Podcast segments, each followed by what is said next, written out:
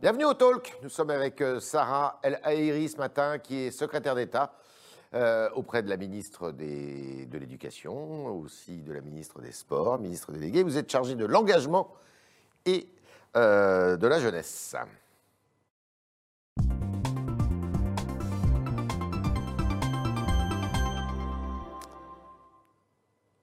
Bonjour Sarah El Haïri. Bonjour. Vous allez bien? Très bien. Alors, il y a des nouvelles mesures qui ont été prises hier par le gouvernement contre le Covid. Euh, Il n'y a pas un petit problème de méthode quand même, parce que beaucoup de gens ont été surpris. Euh, on voit que les élus euh, des Bouches-du-Rhône sont vent debout, notamment la maire de Marseille. Est-ce que euh, c'est pas une méthode qui n'est pas, qui ne fait pas place suffisamment au dialogue avec les élus locaux? Moi, ce que je vois, c'est que euh, ce virus, il est encore là, qu'il faut des réponses euh, qui s'adaptent au quotidien et qui évoluent. Et non, c'est pas ni, euh, ni contre un territoire, ni contre un élu, ni contre une ville, pas du tout. Franchement, et le plus important, c'est de réussir à passer et de, de- passer ce cap de ce virus et donc de l'accompagner. Et est-ce qu'il y a des choses qu'on peut améliorer? Évidemment, il y en aura toujours. On s'adapte aussi. Mais le plus important, c'est comment ensemble on fait franchement pour un limiter ses conséquences, permettre à chacun euh, de vivre avec. C'est ça le, c'est ça l'enjeu. Et ça, c'est l'enjeu de tous. C'est pas une histoire Et de parti, c'est pas une histoire Beaucoup d'étiquette. de- d'observateurs disent, mais oui, mais alors une fois qu'on est sorti du confinement euh, au printemps, euh, il y a peut-être eu trop de, de laxisme, il n'y a pas eu de directive précise de l'État, il y a beaucoup de jeunes qui, à cette rentrée scolaire, et notamment la rentrée euh, des grandes écoles, des universités, ont fait la fête, des choses comme ça. Et maintenant, bon, bah, on a une population, euh, je dirais, de, de- entre 20 et 30 ans euh, qui est euh, extrêmement euh, touchée par le virus, et elle le transmet. Est-ce que là, il n'y avait pas des, des lignes de conduite à, à déterminer de la part de l'État pour que ça ne se passe pas comme ça quoi C'était un peu anarchique quand non, même. vous, vous parlez de, de lignes de, lignes de conduite. Euh, avant vraiment de, de- avant de commencer sur qu'est-ce qui se passe aujourd'hui, moi j'ai envie de rappeler une chose. Pendant le confinement, moi je tire mon chapeau à notre jeunesse, sincèrement. Enfin, ils se. Mais sont depuis- ultra mobilisés. Ils ont, ils, ont fait, ils ont tenu les gestes barrières, ils se sont mobilisés pour aider euh, les personnes qui en avaient le plus besoin. Et là, c'était vraiment cette jeunesse engagée. Depuis, eh bien, comme tout le monde, ils apprennent à vivre avec ce virus. Et donc, est-ce que la rentrée euh, scolaire s'est bien passée Franchement, oui, moi je, je l'ai suivi. C'est pas facile de vivre avec ce virus, de vivre avec euh, ce masque. Oui, mais, mais on en a besoin. L'État n'aurait pas pu interdire, enfin le gouvernement n'aurait pas pu interdire euh, bah, les, les, les bisutages, les, euh, les fêtes de rentrée dans les grandes écoles, dans les écoles, où il y a eu quand même des brassages avec des gens qui ne respectaient plus rien, qui faisaient la fête. Est-ce que ça, c'était. Est-ce qu'il fallait le tolérer, tout ça? Là, vous parlez vraiment euh, des jeunes. La rentrée scolaire dans les établissements, elle était ultra ça, cadrée, il n'y avait pas de Là, je parle des étudiants. Sur, sur le, sur les, dans, dans le cas, euh, dans le cas et dans, dans la vie des étudiants, en fait, il y a deux choses. La réponse, elle est territoire par territoire. Mais comme c'est la lecture aujourd'hui, et c'est ce qui, des fois, crée de l'incompréhension. Mmh. Mais quand vous êtes, euh, enfin, je quand vous êtes à Marseille, quand vous êtes chez moi à Nantes, ou quand vous êtes à Metz ou à Clermont, vous n'avez pas la même réalité sanitaire. Et c'est ça aussi vivre avec ce virus. C'est que ce n'est pas une parole euh, linéaire, c'est une parole qui s'adapte euh, bah, aux réalités territoriales. Et donc, est-ce que il faut tenir et continuer à rappeler à notre jeunesse que franchement, le pire, ça serait un reconfinement pour eux, parce que c'est ce que eux me disent quand je suis, euh, quand je suis avec eux et quand, et, et quand on est en déplacement. Eh bien, la seule manière de lutter contre ça, parce que ça serait vraiment le pire du pire, eh bien, c'est de tenir les gestes barrières, c'est de tenir, euh, de te mettre son masque. Et ce n'est pas, c'est pour embêter personne. C'est vraiment pour permettre à chacun bah, de continuer à vivre le plus euh, normalement possible, en tout cas le plus proche de la normalité. C'est pour ça que ces moments sont aussi importants à la rentrée. Ouais. Mais comment on le fait, comment on l'accompagne. Et donc, euh, franchement, euh, C'était pour ceux qui nous écoutent, difficile de dire bon, bon, on, inter- on interdit les soirées d'intégration, les. euh, mais c'est pareil. Il y avait typiquement soirée d'intégration. Si vous respectez euh, la distance, si vous êtes euh, assis, qu'il n'y a personne debout, il n'y a pas de raison en fait d'interdire si les gestes barrières sont, sont, sont là. Mais pour une raison toute simple. Vous voyez, euh, on va vivre encore avec ce virus. Tout interdire, c'est difficile à entendre. Parce que ce n'est pas, ce n'est pas comme ça qu'on vit. Surtout que l'école reprend, l'université reprend. Mais le plus important, encore une fois, les gestes barrières. Les gestes barrières. Je sais que je le répète, mais encore une fois, les gestes barrières. Alors, est-ce que tout le monde est sur la même longueur d'onde au sein du gouvernement? Parce qu'on a vu que M. Castex, qui va parler ce soir d'ailleurs, euh, il y a 15 jours, euh, n'a pas dit grand-chose. Et puis là, M. Véran, ben, euh, je dirais qu'il est assez sévère hier dans son intervention. Est-ce que vraiment le Premier ministre et le ministre de la Santé tiennent le même discours? On n'a pas le sentiment.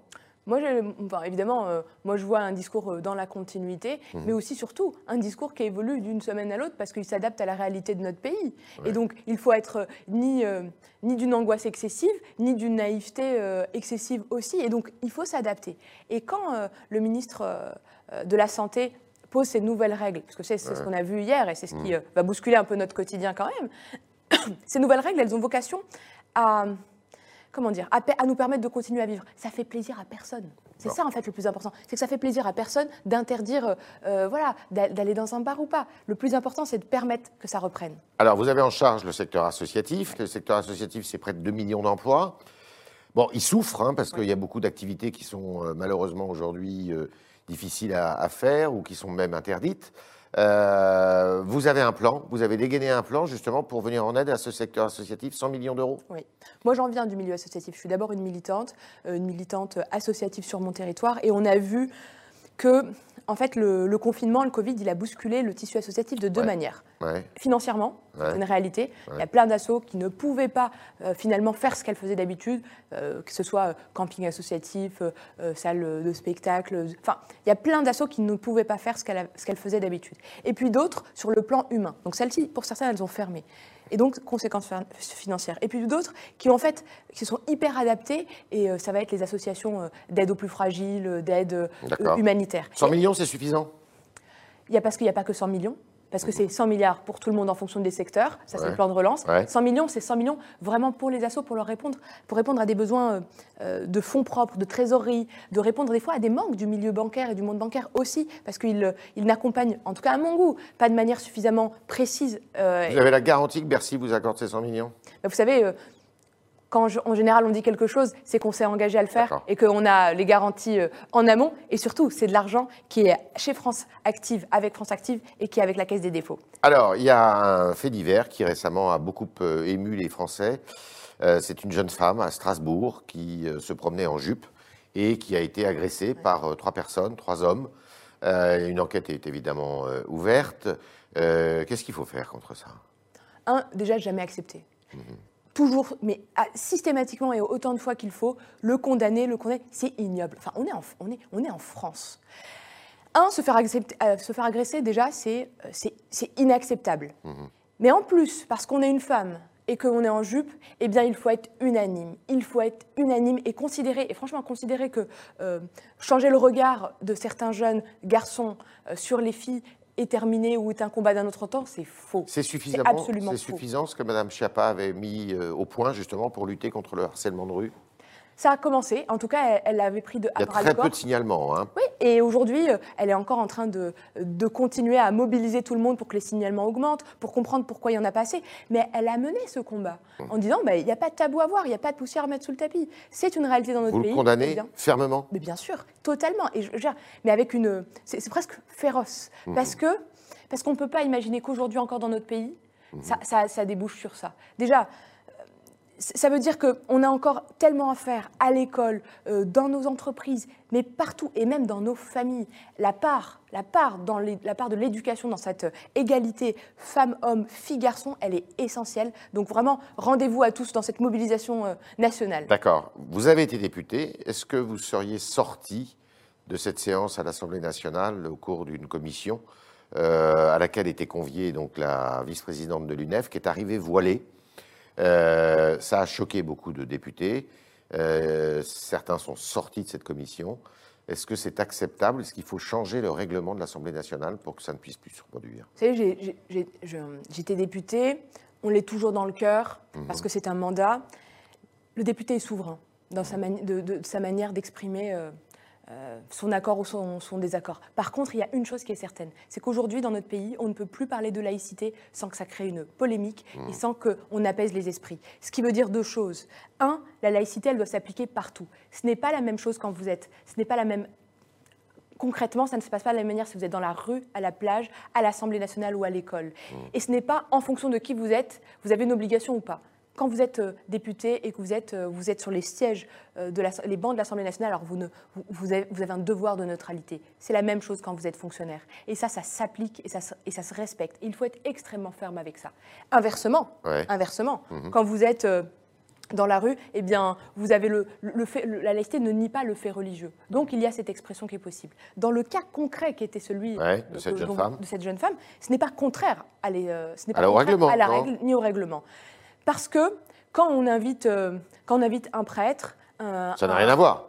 Un prêtre est un officier d'une religion. Je vous l'accorde. Un prêtre, un, prêtre, un imam, euh, un, rabbin, il vient dans mais sa la, tenue. Mais la laïcité ne nie pas le fait religieux. C'est la loi qui dit que vous avez le droit de croire ou de ne pas croire. Et en, et en réalité, il nous faudrait presque plus de temps pour aller jusqu'au fond de ce sujet.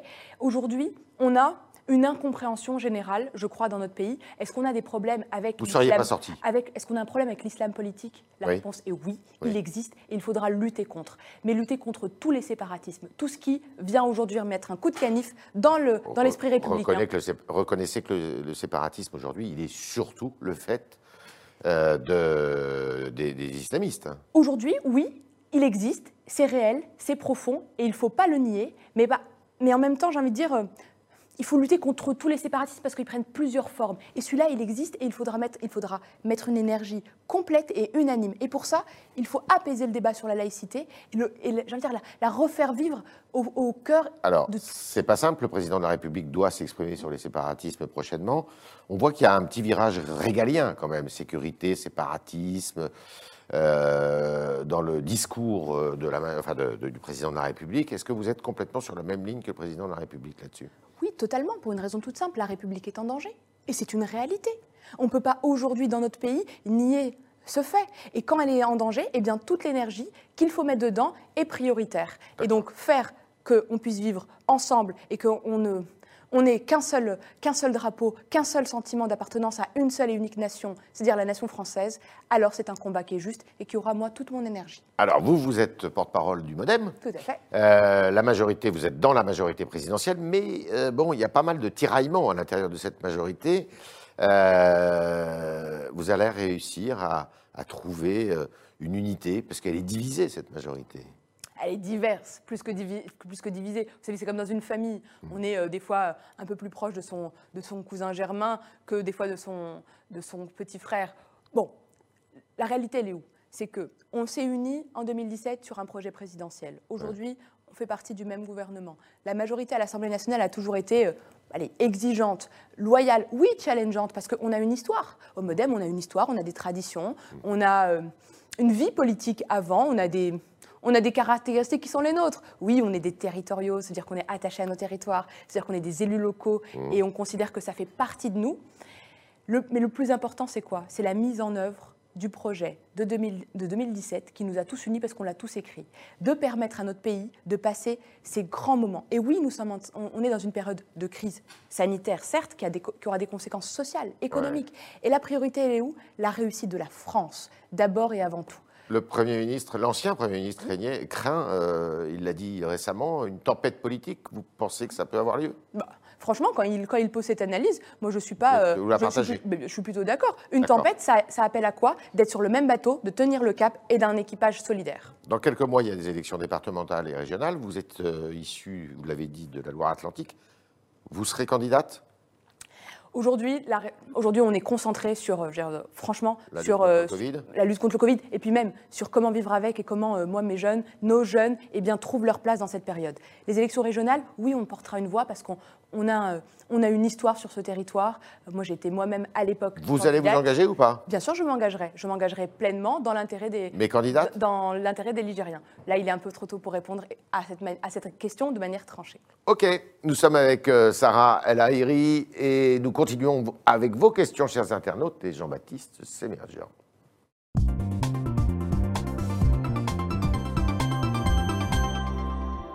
Bonjour Jean-Baptiste. Bonjour Yves, bonjour Sarah El Alors une première question, une première réaction, c'est Gervais, c'est sur Twitter.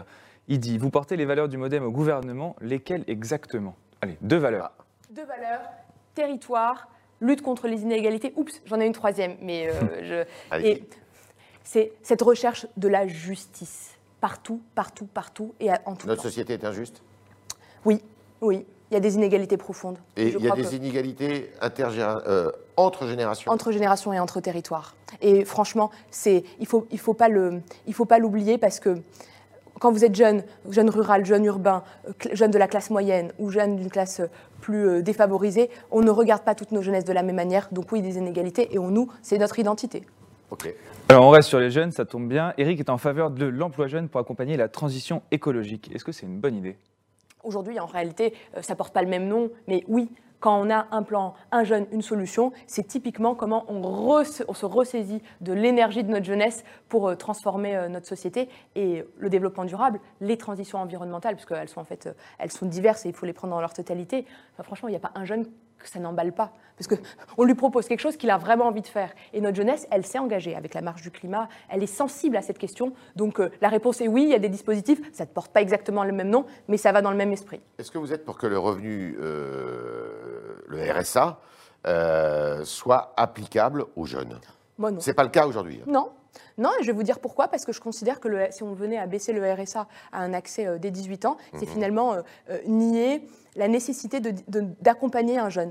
Aujourd'hui, il y a un... Revenu de solidarité active. Oui, et je vais vous dire pourquoi, parce qu'aujourd'hui, il y a une réponse qui est beaucoup mieux que le RSA pour un jeune et qui commence dès 16 ans jusqu'à 25 ans, c'est la garantie jeune. La garantie jeune, c'est quoi? C'est la même somme que le RSA, parce, qu'on, parce que oui, il y a des jeunes qui sont dans une vraie précarité, par contre, ils s'engagent. Moi, je, moi, j'ai conf- moi, je crois en ce droit, devoir, engagement, accompagnement humain. Quand tu as entre 16 et 25 ans, tu ne peux pas. C'est, finalement euh, baisser les bras que de considérer que le RSA est une réponse. Pas du tout. Au contraire. Et s'il y en a qui sont dans la galère parce qu'ils existent, il ne faut, pas- le nier, ceux-là, ils trouveront un accompagnement humain qui leur permettra de trouver une formation, un, un boulot, euh, peut-être retrouver le chemin de la confiance. Ils ne seront pas seuls avec la garantie jeune. C'est pour ça que je, je ne baisse pas les bras et je considère que le- du coup le RSA n'est pas la bonne réponse. D'accord. Mais justement, sur Twitter, un reproche qui revient souvent, c'est qu'avec cette garantie-là, il n'y a pas d'accompagnement professionnel. Le RSA, il y a un accompagnement professionnel. Là, c'est un manque d'accompagnement professionnel. Cadour, sur Twitter, et c'est le même genre, il dit se désespère d'avoir aucune nouvelle de la conseillère conseillère d'orientation de son fils. Est-ce qu'il y a un manque d'effectifs? Et est-ce que vous comprenez ce- cette dichotomie entre l'accompagnement professionnel et cet accompagnement, d'une certaine manière, étudiant Oui, il a vocation à, à s'améliorer, ça c'est réel. Ouais. Aujourd'hui, quand, euh, en fait, une des inégalités, tout à l'heure on parlait, c'est l'accès à l'information. Euh, si euh, vous avez des parents qui peuvent euh, vous aider à mieux comprendre, vous vous en sortez mieux. Si c'est pas le cas, c'est plus dur. Et euh, en fonction de la qualité de l'énergie de votre conseiller d'orientation, Mm. on n'est pas accompagné de manière. Par contre, il y a une maison, une entrée, les missions locales. Les missions locales, elles ont la vision commune. Et pourquoi je dis ça? C'est parce que eux, ils ont la lecture aussi euh, euh, insertion professionnelle, donc du coup dans quel chemin, pour quel, pour quel emploi, vers où je vais, et de l'autre côté une vision sur tous les dispositifs. Et c'est pour ça que la garantie jeune, elle intègre, elle intègre en réalité ce chemin vers, euh, vers, vers l'emploi, vers l'entreprise, vers l'apprentissage qui est une voie d'excellence, sans pour autant considérer euh, qu'il n'y a que le RSA pour. Et puis entre 16 et 25 ans, il y en a qui ont peut-être encore envie euh, d'aller vers d'autres euh, formations, qu'elles soient initiales ou professionnelles. Et c'est pour ça qu'entre 16 et 25 ans, tu dis, bon sang, ça mérite un investissement complet, humain et financier. Donc euh, non, la, la bonne réponse, elle est, en tout cas pour moi, je suis convaincue qu'elle est là. Mais Justement, euh, l'internaute peuple, lui, pour lui, les missions locales sont une illusion pour la jeunesse des quartiers populaires. Alors, on va peut-être raconter ce que c'est, euh, dire ce que c'est qu'une mission locale. Bien sûr, une C'est mission, un service de l'État une mission C'est locale. Non, une mission locale, ça existe depuis longtemps. Ça existe sur tous nos territoires. C'est concrètement une, un lieu, un espace où vous avez des gens qui connaissent les dispositifs locaux, mais surtout, euh, ils ont la carte en fait. Des fois, ça dépend pas d'eux, mais au moins, ils savent vers où vous frappée. Exactement, et c'est le plus important. C'est euh, un peu mon, mon, guichet, mon guichet unique à moi. Mais pourquoi je. Hmm. C'est vous qui le gérez, ça. pas que, il y a une, c'est, c'est vraiment c'est avec les collectivités locales, avec euh, les élus, lo- les élus locaux, municipaux. Pourquoi je dis ça? Parce que notre jeunesse, en fait, elle appartient à personne. Le plus important, c'est qu'elle réussisse. Et dans la mission locale, vous avez des, des fois des, des projets, des programmes, parce que les maires sont engagés, et il y en a beaucoup qui le font, plus les, euh, l'accompagnement de l'État, les dispositifs de l'État, plus ceux des départements, eh bien, ce- ce- c'est ce lieu commun. Donc, est-ce, que c'est inégal d'un territoire à l'autre? Oui, évidemment. C'est, je veux dire, c'est, c'est- c'est- ça existe. Par contre, non. J'étais à Ivry il y a pas euh, la semaine dernière, Mhm. dans une mission locale avec des jeunes. On ne peut pas dire que euh, c'est un, C'est pas, c'est pas c'est- c'est illusoire. un engagement. Non, c'est pas, c'est pas illusoire. Mais Et j'y vais, je le vois.